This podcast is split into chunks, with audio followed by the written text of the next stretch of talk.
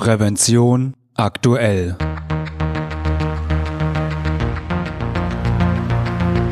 Ihr Podcast für Sicherheit und Gesundheit bei der Arbeit.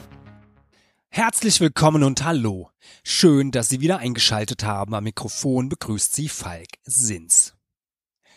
Liebe Hörerinnen und Hörer, es ist keine neue Erkenntnis, dass wir nachhaltiger leben, arbeiten und konsumieren müssen, wenn wir sorgsam mit unseren Ressourcen und der Umwelt umgehen wollen.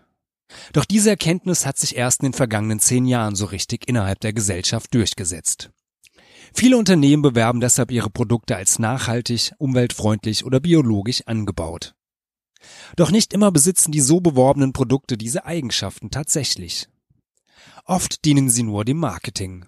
Mein Kollege Franz Reuderer hat sich in Prävention aktuell Ausgabe 2 2021 diese Greenwashing genannte Methode genauer angesehen und berichtet in der heutigen Folge über seine Erkenntnisse. Doch vorher erlauben Sie mir noch einen kleinen Hinweis in eigener Sache. Wussten Sie, dass es Prävention aktuell nicht nur als Podcast, sondern auch als gedrucktes und elektronisches Magazin gibt? Die aktuelle Ausgabe 2 2021 ist soeben erschienen und in dieser erfahren Sie außerdem, wie Menschen mit Gewalt am Arbeitsplatz umgehen, welchen Gefahren Zöllner am Frankfurter Flughafen begegnen und worauf es bei der Gewinnung neuer Mitarbeiter ankommt. Es werden zudem die wichtigsten arbeitsschutzrechtlichen Neuerungen und Produkte, die das Arbeiten sicherer machen, vorgestellt. Neugierig geworden? Dann schließen Sie doch ein kostenloses Probeabo ab. Mehr Informationen finden Sie auf unserer Webseite prävention-aktuell.de. Und nun zurück zum Greenwashing. Hallo Franz, schön dich mal wieder als Gast in unserem kleinen Podcast von Prävention aktuell begrüßen zu dürfen. Grüß dich, und, Falk. Äh, ja, und die erste Frage, wie, wie geht's dir? Geht's gut in der Pandemiezeit? Ich kann ehrlich gesagt nicht klagen ich bin jetzt eh nicht so derjenige, der sehr, sehr, sehr, sehr viel Kontakte braucht. Insofern habe ich es vielleicht ein bisschen leichter als andere. Na gut, das mag sein. Das lassen wir einfach mal so stehen. Franz, in der aktuellen Ausgabe der Prävention aktuell, also der Ausgabe 2 2021, hast du dich mit dem Phänomen des Greenwashings beschäftigt. Was genau versteht man denn darunter?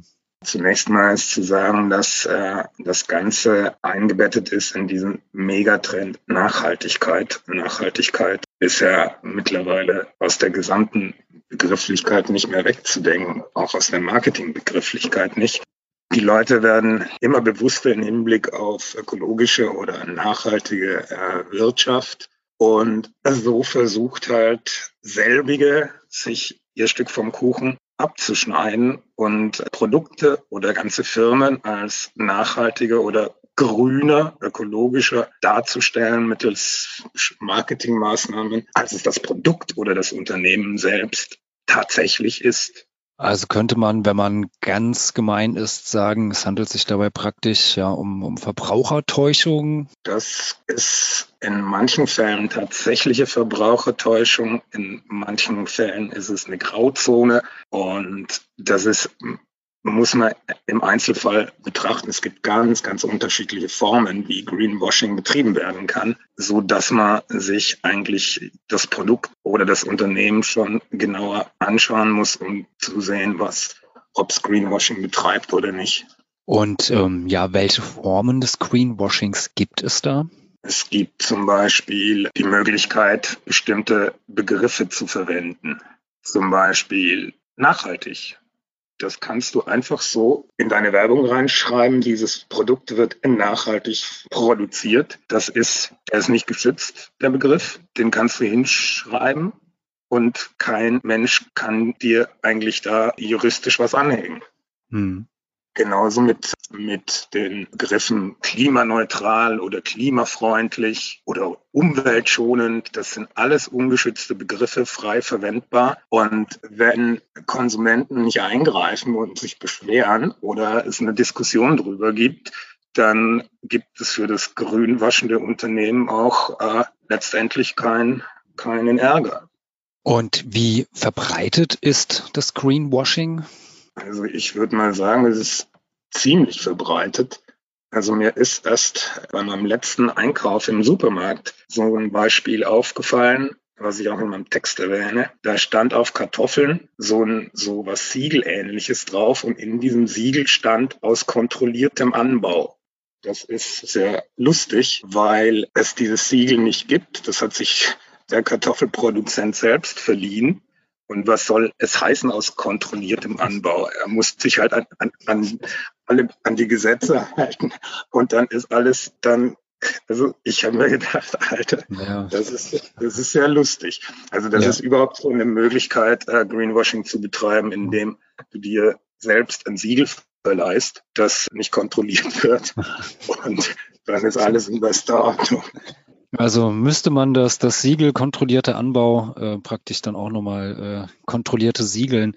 Ja, aber das äh, sprichst du natürlich was an, weil kontrollierter Anbau, also ähm, ja, wenn er unkontrolliert wäre, dann wäre es ja vermutlich eine Wildkartoffel, die irgendwo in freier Natur wächst, weil der Bauer wird seine Felder ja schon irgendwo öfters mal begutachten und äh, allein daher wäre es ja schon kontrollierter Anbau da dieses Siegel nirgends beschrieben worden ist, keine Kriterien dafür existieren, kann man es als Unternehmen bedenkenlos verwenden und dich dann sozusagen an diese, an diese quasi so, ja, das ist auch ein Siegel, also diese ganzen Bio-Siegel hin und her. Unser Siegel kontrollierter Anbau ist was ganz ähnliches.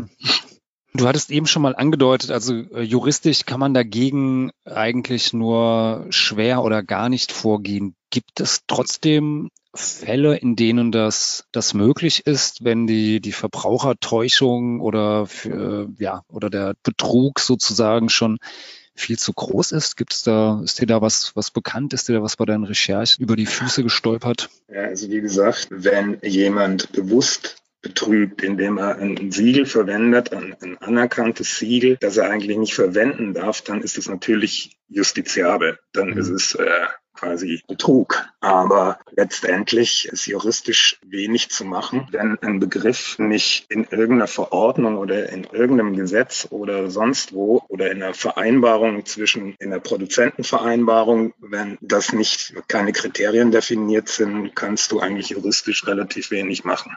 Über was ich mich auch gewundert hatte, du hattest in deinem Text in der Prävention aktuell auch geschrieben oder erwähnt, dass ja dieses ähm, Logo des grünen Knopfes, der ja, glaube ich, auch von der äh, Bundesregierung. Äh, ja, vom Bundesministerium für wirtschaftliche Zusammenarbeit. Okay. Genau das ja für, wenn ich es richtig in Erinnerung habe, für, für sichere und ökologische äh, Lieferketten stehen soll. Da hattest ja. du auch geschrieben, dass dieses Logo auch in Verdacht steht, Greenwashing zu fördern. Kannst du das noch ein bisschen, bisschen näher erklären, wie es, wie es sein kann, dass ein staatliches Siegel das befördern kann oder dafür genutzt werden kann? Ja, zunächst äh, staatliches Handeln beruht ja zunächst mal auf Gesetzen und Verordnungen in der Regel. Und wie kommen diese zustande? Sie sind Ergebnisse eines politischen Prozesses. Und wenn so ein Gesetz entsteht oder eine Verordnung entsteht, dann sind Lobbygruppen oft bestrebt, äh, Einfluss auf den, auf den Prozess zu nehmen. Mhm. Und insofern sind staatliche Siegel letztendlich auch immer politische Siegel. Und man sieht es bei der Diskussion zum Lieferkettengesetz, was es da für ein Hin und Her gab, dass quasi bestimmte politische Richtungen sagten, dass es äh, würde deutsche Unternehmen benachteiligen und andere wieder sagen, nein, wir müssen jetzt endlich dafür sorgen. Und dann in diesem ganzen politischen Prozess, wie so ein Gesetz zustande kommt, stecken halt die unterschiedlichsten Interessen drin. Und bei diesem grünen Knopf geht's halt darum, es gab ja 2013 diese, diese große Katastrophe in Bangladesch mit dem Einsturz der Fabrik genau. und vielen, vielen der Toten. Textilfabrik. Und daraufhin hat man sich dann doch entschlossen, dass man in der Hinsicht was machen muss. Wenn man überlegt, 2013, jetzt haben wir 2021, also acht Jahre hat es dann gedauert. Und dieses Siegel, der grüne Knopf, gilt für die Arbeitsschritte Zuschneiden und Nähen sowie Bleichen und Färben. Und das Ministerium sagt, das sind die wichtigsten sozialen und ökologischen Problemzonen. Was außen vor bleibt, ist der Materialeinsatz. Das heißt, woher kommt das Material? Das kann man nach Ansicht des Ministeriums noch nicht genügend kontrollieren und es wird angestrebt, also eines Tages den grünen Knopf auf die gesamte Lieferkette auszuweiten. Aber man müsse halt jetzt auch schon was tun und deswegen hätte man sich nur, in Anführungszeichen, nur um Bleichen und Färben und Zuschneiden und Nähen gekümmert. Das heißt, meines Erachtens ist das schon sehr nahe dran, weil mhm. dieses Siegel heißt sozial, ökologisch, staatlich, unabhängig zertifiziert. Ich schreibe ökologisch auf mein Kleidungsstück drauf und habe ein Siegel, das sich nicht um den Anbau zum Beispiel der, ba der Baumwolle mhm. kümmert. Mhm. Ich kann die mit Pestiziden vollknallen das wird von diesem staatlichen Siegel nicht kontrolliert, nicht behandelt. Das ist überhaupt kein Kriterium. Und das ist ehrlich gesagt, da wird es mir ein bisschen anders. Mhm. Und die, äh, ja. Ja, da hat man dann praktisch, äh, man kauft dann gutem Vertrauen sich ein Kleidungsstück und denkt, es kommt aus ja, gutem, sicheren ökologischen Anbau der zumindestens vielleicht in einem Teil der Lieferkette dann ja auch wirklich die Arbeitsbedingungen besser sind, aber ja, das äh, Kleidungsstück selber oder die, die Rohstoffe werden vielleicht trotzdem unter schlimmsten, schwierigsten Bedingungen abgebaut und geerntet. Ja, das geht auf jeden Fall schon in die Richtung, ja. Also das ist deswegen sind sozusagen staatlich klingt erstmal gut, weil man sich denkt, neutral, alles transparent und so weiter und so fort. Das ist auch bei politischen, also beziehungsweise äh, staatlichen oder überstaatlichen Siegeln immer ein bisschen schwierig. Ein weiteres Beispiel für staatliche beziehungsweise in dem Fall überstaatliche Siegel, bei denen man ein bisschen ins, wo man ein bisschen hm, Zweifel bekommt, ist das EU-Ökosiegel, also für Lebensmittel. Die Schweizer Stiftung Praktischer Umweltschutz, eine sehr renommierte Institution, hat äh, zehn verschiedene Lebensmittel-Biosiegel verglichen und kommt bei der EU-Bio-Verordnung zum, zum Ergebnis, dass es nur bedingt empfehlenswert sei, weil es mal Forderungen in Bezug auf Ökoausgleich, Flächen, Klimaschutz, soziale Bedingungen fehlen, Düngemitteleinsatz, Fruchtfolge, wertvolle Berücksichtigung wertvoller Schutzgebiete wird nicht oder nur teilweise geregelt.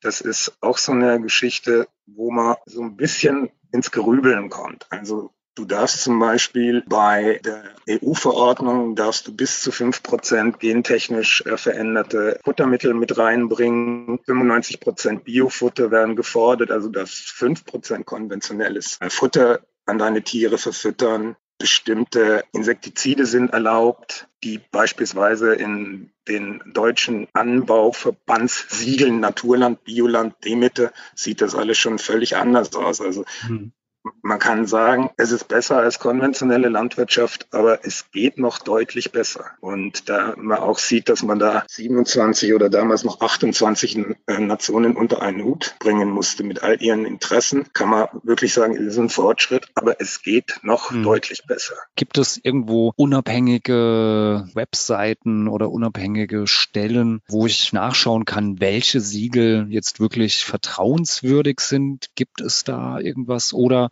wenn es das nicht geben sollte, wie kann ich als, als Verbraucher, der ich dann darauf achten möchte, wie kann ich nachschauen oder kontrollieren, dass ich da jetzt nicht einem, naja, Schwindel oder ich sag mal, äh, einem, einem Siegel aufsetze, das vielleicht mir nicht die ganze Wahrheit verrät. Es gibt auf der, der Website vom Naturschutzbund. Vom NABU? Äh, genau gibt's eine, also nicht auf der Website, du kannst dir direkt aus dem Store eine, eine App runterladen, wo du das Siegel fotografieren kannst und es wird dir angezeigt, was es für ein Siegel ist, gibt es das Siegel und ist alles in Ordnung damit. Aber hm. prinzipiell muss man wirklich drauf achten, wenn man einkauft. Man muss sich im Supermarkt mal umschauen. Die Produktverpackungen werden immer grüner und du kannst dich gar nicht retten vor Begriffen wie Nachhaltigkeit oder ökologisch oder 100 Prozent umweltfreundlich oder regional all dieses Zeug, da sollte man wirklich sehr, sehr vorsichtig sein. Und wenn man Zweifel hat, müsste man da wirklich also selber ein bisschen in die Recherche gehen. Es muss ja nicht jeder so ein, so ein Hohlkopf sein, wie, wie ein Hersteller einer Feuchtigkeitslotion. Das ist mir während meiner Recherche auch untergekommen. Das, das ist ein, so ein prinzipiell so eine Flasche, so eine Plastikflasche, die im grünen Grunddesign gehalten ist das heißt auch Natural, Naturals, diese Pflegeserie. drauf sind abgebildet fette, pralle Oliven und unten steht mit 100% natürliche Olive.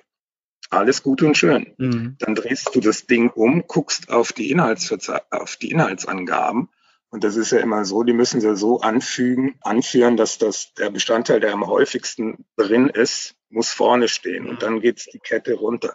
Und dieses gute, hundertprozentige, natürliche Öl steht so ziemlich hinten in der Inhaltsangabe. Das heißt, du hast vielleicht zwei, drei Tropfen von deiner hundertprozentig natürlichen Olive in deinem, in deinem ganzen Zeug drin und alles andere ist Chemie, wie es immer ist. Mhm. Das ist ein ganz, ganz typisches Beispiel für gnadenloses Greenwashing. Das heißt, Verbraucherauge sei wachsam beim nächsten. Einkauf. Verbraucherauge sei wirklich wachsam. Es gab vor ungefähr fünf oder sechs Jahren so eine Werbekampagne von RWE mit riesigen Plakaten, wo Windkraftanlagen aufgestellt wurden. Aber zu diesem Zeitpunkt kam, glaube ich, ein Prozent des Angebots von RWE aus Windkraft und der Rest aus Atom, Kohle und Gas.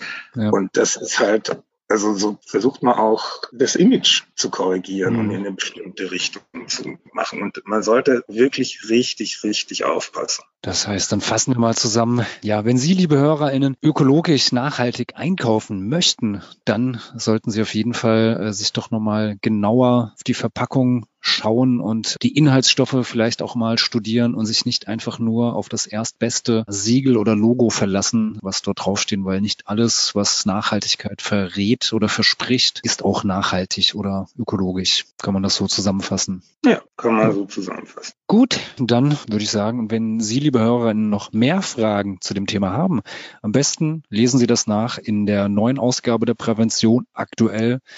Wenn Sie noch kein Abonnent oder Abonnentin sind, können Sie die Zeitschrift auch für vier Wochen kostenlos testen, Test-Euro abschließen. Damit können Sie online, offline lesen, wo und wann immer Sie wollen. Und dort finden Sie dann auch unter anderem Franz Beitrag, äh, Artikel zum Greenwashing. Und ich bedanke mich, Franz, für dieses kurze, aber sehr aufschlussreiche Gespräch und wünsche dir noch einen schönen, nachhaltigen Nachmittag. Gern geschehen, lieber Falk. Grüße zurück. Liebe Hörerinnen und Hörer, ich hoffe, diese Folge hat Ihnen gefallen und hilft Ihnen weiter in Ihrem Arbeitsalltag. Und vielleicht haben Sie auch Anregungen, über welche Themen wir in diesem Podcast einmal reden sollten. Wir freuen uns über Ihr Feedback. Falls Sie uns zum ersten Mal hören, natürlich können Sie uns abonnieren bei allen gängigen Podcast-Anbietern. Und natürlich würden wir uns über eine positive Bewertung freuen, wenn Ihnen diese Folge gefallen hat. Sie finden uns im Internet unter www.prävention-aktuell.de. Und ich hoffe natürlich, wir hören uns wieder. Eine gute und sichere Zeit bis dahin wünscht Ihnen Ihr Moderator Falk Sins.